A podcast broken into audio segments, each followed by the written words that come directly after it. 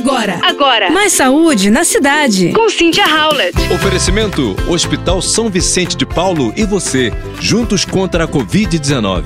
Certamente você já deve ter ouvido falar ou conhece alguém que já usou oxandrolona.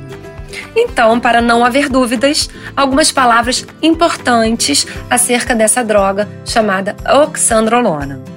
Trata-se, segundo o endocrinologista Dr. Ricardo Oliveira, de um esteroide anabolizante, sim, um esteroide androgênico anabólico pertencente à classe dos esteroides 17, alfa-alquilado. Portanto, gente, não se trata de um suplemento, como alguns médicos e profissionais de saúde veiculam erroneamente. A droga possui, segundo o Dr. Ricardo, potencial hepatotóxico, ou seja, que pode levar a quadros de hepatite e insuficiência hepática. Inclusive, ele mesmo já viu casos graves de hepatite, sendo que um deles foi o transplante de fígado.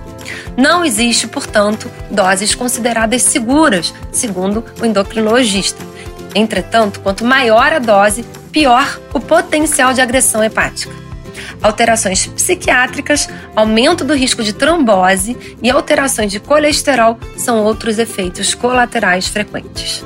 Portanto, muita atenção né, no que é prescrito e principalmente quando você não tem um acompanhamento profissional correto. Você ouviu Mais saúde na cidade. com Cynthia Howlett.